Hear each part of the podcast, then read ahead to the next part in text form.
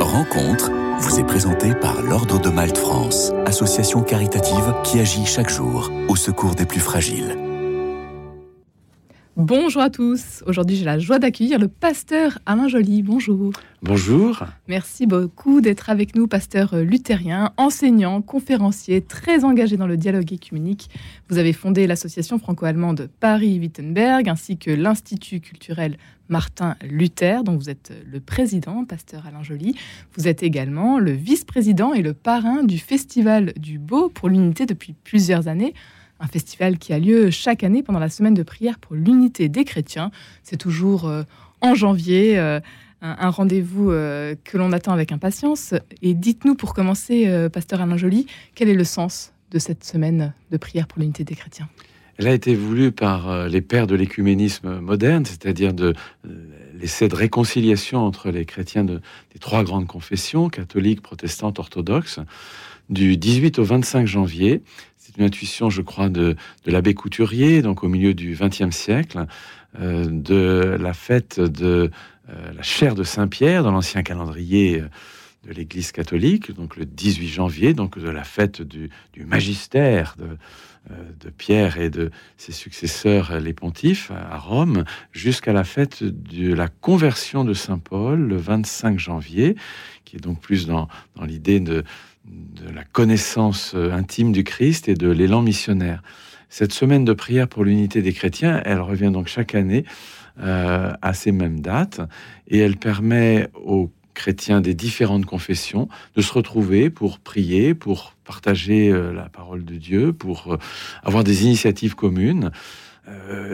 à la longue, on pourrait se demander à quoi ça rime de, répéter tous les ans euh, cette euh, initiative, cette heureuse initiative, euh, puisque les, fruits ne sont pas immédiatement perceptibles, sinon probablement dans une meilleure connaissance que les chrétiens de ces différentes églises ont de leurs frères et sœurs en, christianisme, et peut-être d'eux-mêmes.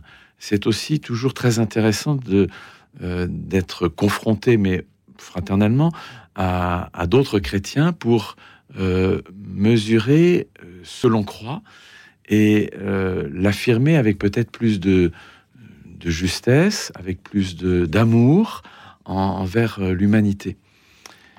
Et donc c'est une initiative qui n'est pas locale ou privée, elle appartient au calendrier de l'Église catholique, des Églises protestantes, des Églises orthodoxes et orientales et donc un caractère un peu officiel. Donc le, pape, par exemple, à Rome, ouvre toujours euh, la, célébration solennellement et la conclut dans euh, l'église Saint-Paul hors les murs avec les représentants des, différentes confessions. L'idée, c'est que euh, on soit en présence les uns les autres c'est pas de se récupérer, de d'inviter plus petit que soi ou de de se chamailler, c'est d'être en présence les uns des autres dans une prière, c'est-à-dire une confiance euh, que le Seigneur lui-même est attentif à l'unité de son peuple sur la terre dès maintenant. L'unité, elle est déjà dans le cœur de Dieu, euh, elle nous précède, elle est même un don euh, que l'Esprit peut marquer et signifier dans, dans, la vie des églises et la vie des chrétiens. et il faut sans cesse donc être à l'écoute de ce que Dieu veut dire pendant ce temps-là. Et bien au-delà, parce que je suis de ceux qui, pensent qu'il faut aussi euh, d'autres rendez-vous euh, d'une année sur l'autre. Euh, alors, qu'est-ce que vous diriez des relations justement aujourd'hui entre catholiques, protestants et orthodoxes? Où est-ce qu'on en est? C'est très avancé, je pense, chez ceux qui ont le, le, souci de la prière de Jésus, Père, que tout soit un, afin que le monde croit. Euh, dans le monde missionnaire en particulier, je vois autant du côté des évangéliques. Alors c'est un peu une aile radicale des, des protestants, c'est pas les protestants classiques, mais c'est quand même un protestantisme très euh, dynamique, très très actif. Euh, il y a moins de confessionnalisme, il y a moins de, démarches identitaires que, jadis. Et du côté catholique, maintenant, euh, en tout cas officiellement, euh, dans, les, dans les documents du Saint-Père ou dans les suites du Concile, tout simplement, dans, les, dans ce qui est proposé de vivre dans les paroisses à la suite du Concile Vatican II, euh, il y a l'urgence de, de considérer qu'il y a d'autres chrétiens que ceux repérés dans l'Église qui confesse la vérité et qui s'appelle l'Église catholique romaine. Moi-même, comme luthérien, je conteste pas cette marque-là euh, à l'Église catholique, mais l'Église catholique, depuis ces 50, 60, 70 années de, de proximité et dans la prière à, à l'écuménisme, ne peut plus et ne se considère plus comme le seul témoignage chrétien sur la terre.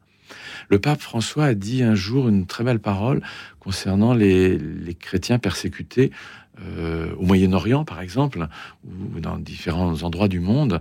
Euh, ceux qui les persécutent ne font pas la différence. Ils tuent des chrétiens, ils ne tuent pas des luthériens, des catholiques, des, orientaux.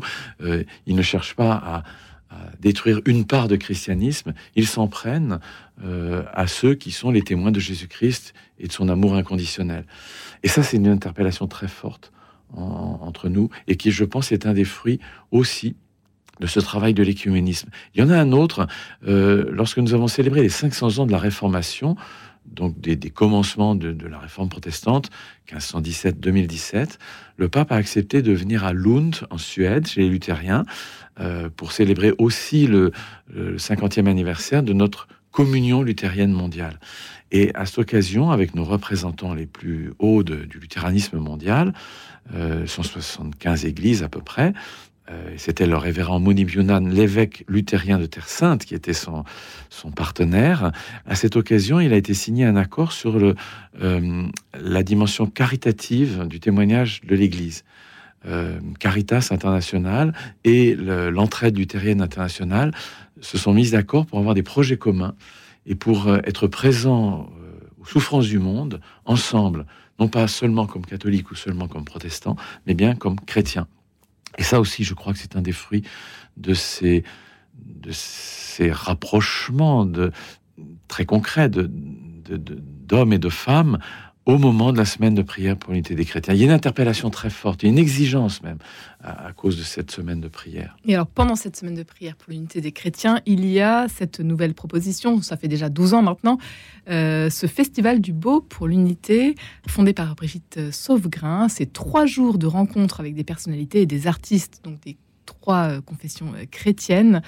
Que va-t-il se passer de euh, particulier cette année, pasteur Alain Joly? Eh bien, l'Esprit soufflera une nouvelle fois avec intensité sur les artistes qui vont proposer leurs œuvres, qu'on pourra voir ou entendre, ou, euh, entrer même avec eux dans, la démarche de leur louange, de leur... Euh, avec une attention particulière aux, chrétiens persécutés. Absolument.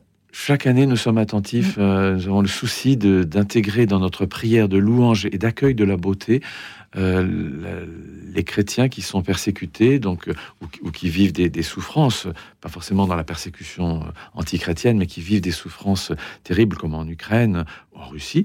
et donc les certaines des œuvres qui seront montrées par nos peintres, nos photographes, nos graveurs et d'autres pourront être acquises au profit de l'AED, l'aide à l'Église en détresse. notre idée, c'est euh, de vivre l'avènement de la lumière dans les ténèbres. Vous vous souvenez que dans le prologue de Saint Jean, il est dit que euh, le Verbe est orienté vers Dieu et quand le Verbe se fait chair, c'est la lumière qui entre dans les ténèbres. C'est le début de l'évangile de Saint Jean. Euh, et l'évangéliste dit les ténèbres n'ont pas saisi la lumière dans le sens ne, peuvent en avoir à la compréhension ni la main mise sur la lumière. Ça veut dire que nous croyons que même dans les épreuves que subissent nos frères chrétiens ou les souffrances que nous avons au quotidien également, sans, sans, spectacle ni sans, héroïsme particulier, euh, la lumière reprend toujours ses droits, la lumière est plus forte que les ténèbres. La, lumière ne laisse jamais le dernier mot aux ténèbres. Et cette lumière, c'est Jésus-Christ. Tous ceux qui participent à ce douzième festival du beau, artistes, intellectuels, euh, ministres des églises, euh, euh, alors artistes sur toutes les, dimensions hein, de, musique, de peinture, de danse, de, gravure, de photographie, de cinéma, de, chant, etc., de lecture, de théâtre. Euh, tous euh, ont quelque chose à dire de la beauté intérieure qui les a rejointes et qui est le Christ. Le Christ, quelles que soient les circonstances de la vie, ou plus exactement, euh, au cœur même de ce que nous vivons. Il n'y a pas un décalage. On ne va pas pendant trois jours, puisque ça dure trois jours, du 19 au 21 janvier, on ne va pas être à l'écart du monde. On va être au contraire au cœur du monde. Et, les uns et les autres, nous arrivons avec, avec ce que nous vivons ordinairement, et qui peut être de l'art, qui peut être de la réflexion intellectuelle, qui peut être une, un, une, un partage de spiritualité feu et lumière qui rayonnent sur le visage du Christ. C'est le thème que vous avez choisi. Oui. Pour cette douzième édition du Festival du Beau pour l'Unité, pasteur Alain Joly. De euh, plusieurs temps forts que l'on peut euh, évoquer euh, rapidement avant de conclure cette émission. Ça commence avec un concert de gospel. Oui, avec Reine Grâce. Vendredi soir. Oui, Reine Grâce, l'excellente artiste lyrique, chrétienne, très engagée. Euh, donc ce sera dans l'église Saint-Ferdinand des Ternes et le vendredi soir à 20h. Le lendemain, le samedi, nous avons une table ronde à laquelle je participe avec un de mes collègues pasteurs réformés, avec le père Philippe Desjans, que je pense que vous connaissez bien à l'antenne, qui est le délégué épiscopal pour la pastorale de l'art et de la culture, euh, un représentant d'une église euh, orthodoxe, et Cécile Martin Houlgat, qui est peintre et qui est notre invité d'honneur. Euh, et puis toutes les informations seront euh, sur le site bien sûr, Festival du Beau. On n'a pas le temps de, les dire toutes euh, à présent.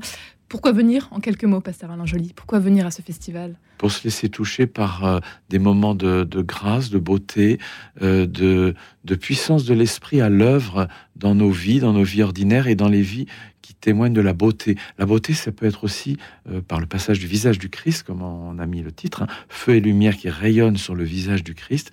Ça, peut être aussi euh, l'humanité blessée.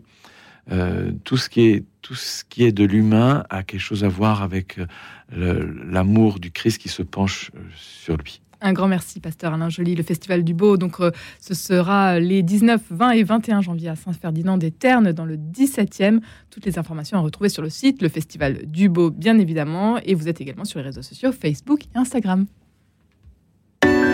Rencontre vous a été présenté par l'Ordre de Malte France, association caritative qui agit chaque jour au secours des plus fragiles.